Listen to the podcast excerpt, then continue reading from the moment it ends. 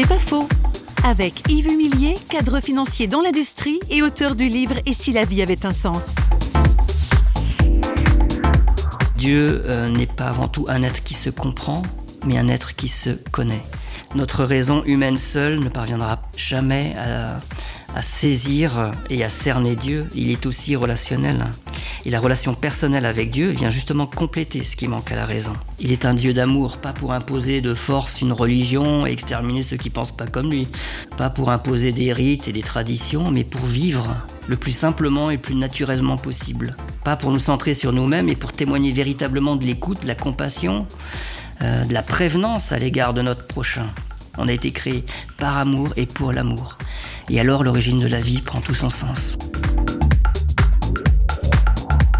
C'est pas faux, vous a été proposé par Parole.fm.